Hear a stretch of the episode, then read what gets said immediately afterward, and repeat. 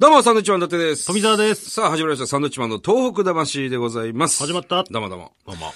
さあ、えー、もう3月もね、下旬になりつつある。まあ、下旬、完全な下旬な地域もありますが。あのー、まあ、収録番組ですから、これはね。はいえー、まあ、我々もですね、その3月11日、えー、いわゆる、えー、丸7年を迎えたですね、東日本大震災があってね、その時に何してたのかなっていうところを、今、こう収録するわけですよ。はい。ね。まあ、あの、例年通りですね、えー我々は気仙沼の方に、えー行きまして、えー、安波山というね、えー僕らが避難した山、高台というかね、えー気仙沼湾が全部こう一望できる、えー見晴らしの非常によろしいところがありまして、そこで、え1分間の黙祷をさせていただきました。これはもうずーっとやってますね、毎年ね。まあ、人が多かったですね、今年もね。今年はね、日曜日だったこともあって、えーそのアンバサダーにもですね、もう駐車場に車が入りきれないほど、まあ300人ぐらいの方がね、来られてましたそう、ね。登るまで渋滞してましたもんね。渋滞してね、駐車場がそんな広くないもんですから、で、そこまで行く、たどり着くまでの道路も非常に狭い道で、で、みんなもう駐車場で入れないってね、路駐しちゃうんですよね。で片側一車線になっちゃそううんで。そう。そこでもうお互いこう、なんだろう、出会い頭みたいなね。もう全然動かない状況で、僕らも上までバス上がれなくて、途中から歩いて、えー上まで行くというね、感じになっておりましたが。だからそろそろね、まあまあ日曜日っていうこともあったからでしょうけども、その、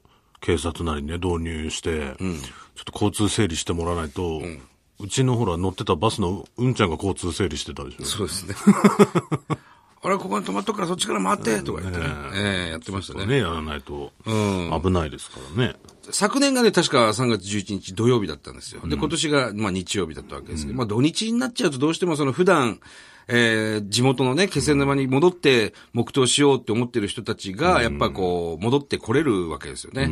東京にいる方だったり、仙台にいる方だったりが戻ってきて、えー気仙沼の街を見ながら、こう、1分間黙祷したいでしょうから、やっぱり。それが土日だったということでしょうね。まあ平日の時もね、ありましたけど、そんなに人はいなかったですからね、土日と比べるとね。でもなんかやっぱ毎年見てますけど、上から、その山の上からね。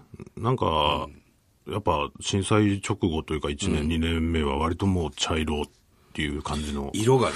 色でしたけど、だいぶね、色が戻ってきたなっていう感じはしますけどね、街にね。カラフルまではいかなくてもね。まあ、未だにこう、工事中だったりするわけですから。えーでも色が見えてきた。それは確かにその通りですね。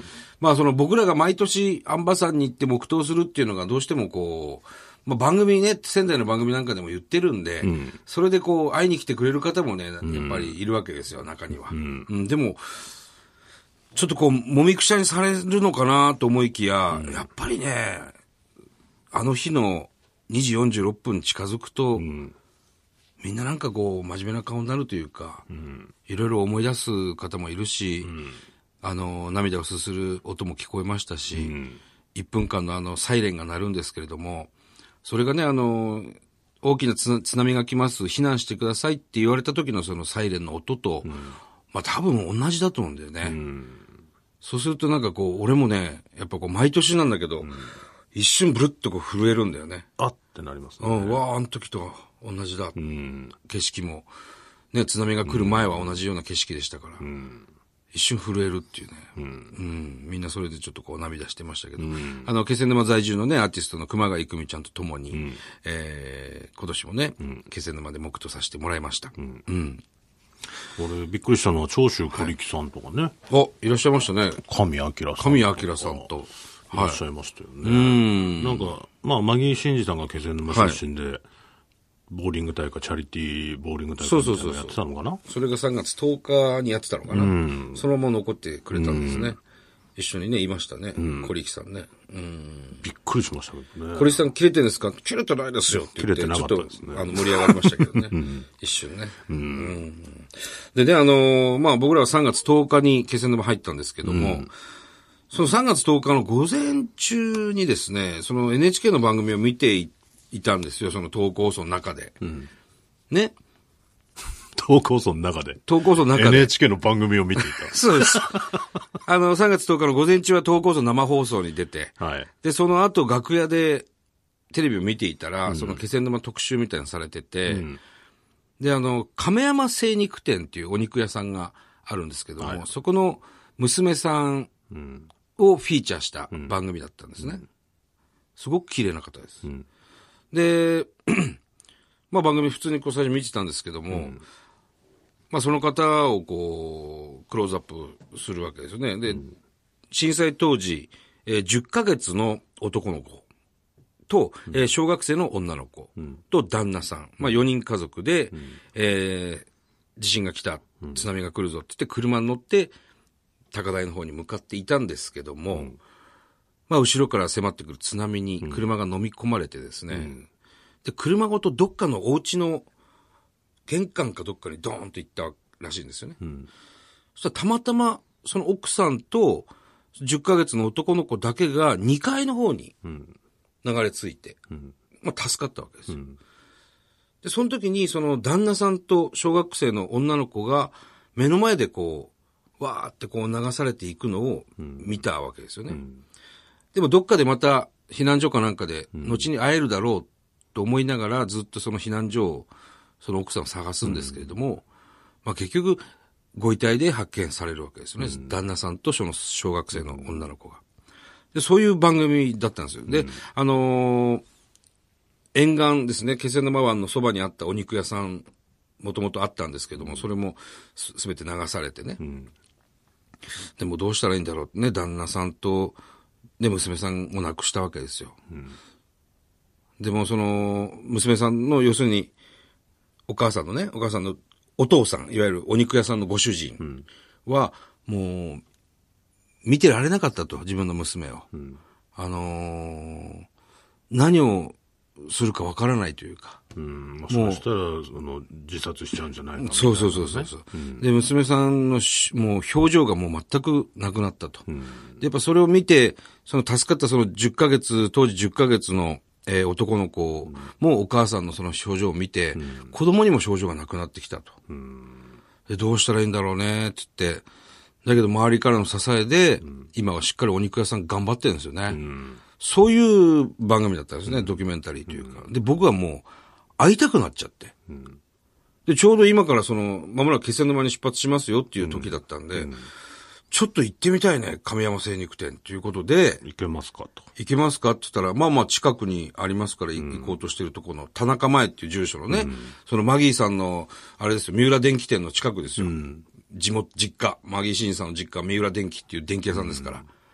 で、そこの近くで、行ったらね、立派なお肉屋さんなんですよ。亀山精肉店。ね。若干ね、道に迷ったりして。道にまあちょっと迷いましたけど、ああ、ここだっつって、ちょっと娘さんに会いに行こうっつって、みんなでね、あの、バス降りて行ったんですけど、あのーその娘さんのおお父さんがね、出てきて、ああ、わざわざ来てくれたんですかと、ありがとうございます。ただね、ちょっと今いないんですと。いねえのかよつって。うん、いない、あ、どこ、どう行ったんですかって言ったら、その、亡くなった旦那さんの親御さんたちと一緒に温泉旅行行ってると。あ、そうなんですか。まあ明日、えー翌3、ね、3月11日にじゃあ戻ってきますよということで、あそうなんですか。ちょっと、あの、番組見てね、どうしても会いたくなって頑張ってるなと思って、ちょっとこう、顔見に来たんです、なんて言って。そしたらね、あの、いや、わざわざありがとうございました、つって、そのお肉屋さん出してるもつ煮込みを、スタッフ全員分振る舞ってくれたんですよ。その気仙沼ホルモンっていうね、非常に有名な、美味しいホルモンを出すお店でもあるんですけども、そのもつ煮込みがまた美味しくてね。味濃いめでね。うん。まあ、ご飯も食べたくなる。そうそうそう。で、あの、売ってあるメンチカツも全部こう、切ってくれて、どうぞどうぞ食べてくださいと。ね。うん。いいんですか？つって。いいんですか？つって、ペロッと食べて。ご飯はないですか？つってまあまあちょっとそういうことも ことも言いながらね。ええいやいや、あの、来たことだけじゃあお伝えくださいと、また、あの、改めてお伺いしますということで僕らは帰ったわけなんですけど、そしたらなんとその3月11日の翌日ですね、いわいわゆるね、翌日の、えー僕らが安波山に登った時に、その娘さんが安波山に来てくれたんです。ね、お子さん連れて。今のそうじゃないつって。そうそうそう。あ、あの方だ、あの方だってって、僕一生懸命降りてって車を。で、あ、昨日来てくれたみたいです。ありがとうございました。なんて言われて、熱い抱擁をしてです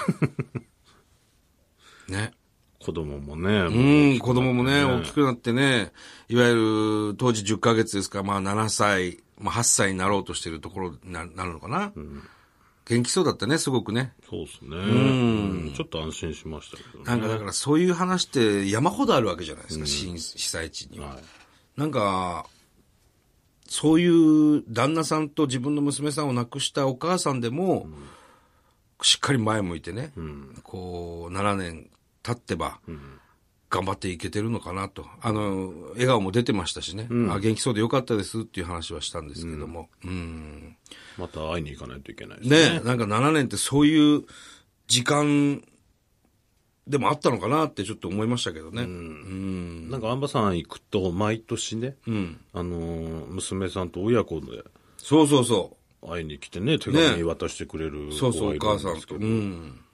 なんだろうね、毎年子供がどんどん成長していくのが、そうそうそうそう。一年に一回しか会わないですけど、毎年ね、娘さんとお母さんがね、来てくれて手紙くれるんですよ。で、僕らの写真を撮ったやつをくれたりとか、サンドイッチマンさんへって手紙をくれたり。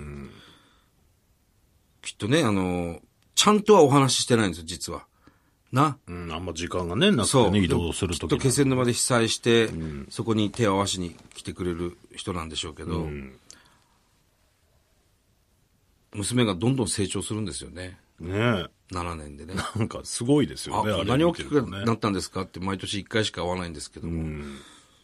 なんかだからずっとそういう意味でもね、こう、行かないといけないなと思いましたね。そうですね。と、待ってる人もいるし。うん。やっぱああいうね、ちっちゃい頃からその、俺たちのファンになってもらってね、しっかり DVD とか 買っていただければね、か買わせんのか。俺たちのファンかどうかわかりませんけどね。その層からね、ファンにしていくっていうのをやっていかないとなって思いました。なんかな、うん。そういう意味でもなんか今年も来てくれてありがとうございましたってすごく、黙祷終わった時にいろんな人から言われましたし、言われましたなんかすごくそれがグッときましたけどね。うん。ちょっとメール行きましょうか、富澤の。一枚。はい。はい。えー、ペンネーム、はるちゃんさん、はい、ありがとうございます。新潟に住む歯科衛生士の卵です。はい。自宅から学校まで往復3時間かかるんですがこういうこと随分。すごいね、いつもポッドキャストでトーク魂を聞いているので、それほど苦ではありません。おえー感謝の気持ちでいっぱいいっぱいですと。ねいっぱいいっぱいいっぱい意味変わってきますね。さて3月になり、就活がスタートしました。歯科医院が多く存在しているため、歯科衛生士の求人は多く、選び放題と言われています。えー20年間実家で暮らしてきた私ですが、就職を機に家を出ようと決めました。そこでサンドイッチマンさんのお二人が愛してやまない仙台で就職をしようかと考えております。あらあら。ほえーつい先日仙台へ行きました、今まで3度行ったことがありましたが、冬は初めてで、正直新潟よりも寒く不安に思いました。う。ええ新潟の方なんですかね。しかし、山中屋へ焼肉を食べに行ったら、お二人のポスターが店内にたくさん貼ってあった。はい。CM やってますからね。そうですねえースーパーに寄ったらお茶のパッケージになっていたりと。お二人が仙台を愛しているのは十分分かっていたつもりではありましたが、はいそれだけではなく、お二人が仙台に愛されていることも分かりました。えー誠に勝手ながらお二人が愛した仙台を私も愛したいと思いました。まずは今やるべきことをきちんとこなし、自信をつけて仙台にお邪魔したいと考えています。えー単独ライブでは新潟に来てくださらないので、仙台で必ず伺いたいと思っています。み、みきおさん、たけしさん、待っててください。ああ、嬉しいですね。ありがとうございます。ざいます。嬉しいですね、こうやって仙台に来てくれて、そうですね職を探す。いや、いっぱい仕事あると思いますよ、仙台もね。はいぜひ頑張っていただきたいですね。はいうん。新潟より寒いことはないと思うけどな絶対日本海の方寒いですよ。僕ら的にはそういうイメージですけどね、雪も日本海側の方が多いし。日本海はずっと曇ってる。印象ね。何回も言ってますけど、新潟も。えうん。ずっと曇ってるイメージあるわ。富山とか。いいですね、でも。山形とかね。愛してもらいたいですよ。うん。ねそうですね、はいありがとうございます。ありがとうございます。はい。さあ、えー、東日本大震災から8年目となりました。えー、番組ではあなたのメッセージを受け続けます。はい。はがきの方は郵便番号100-8439日本放送サンドイッチマンのトーク魂まで。はい。それではまた来週です。バイビーさよなら。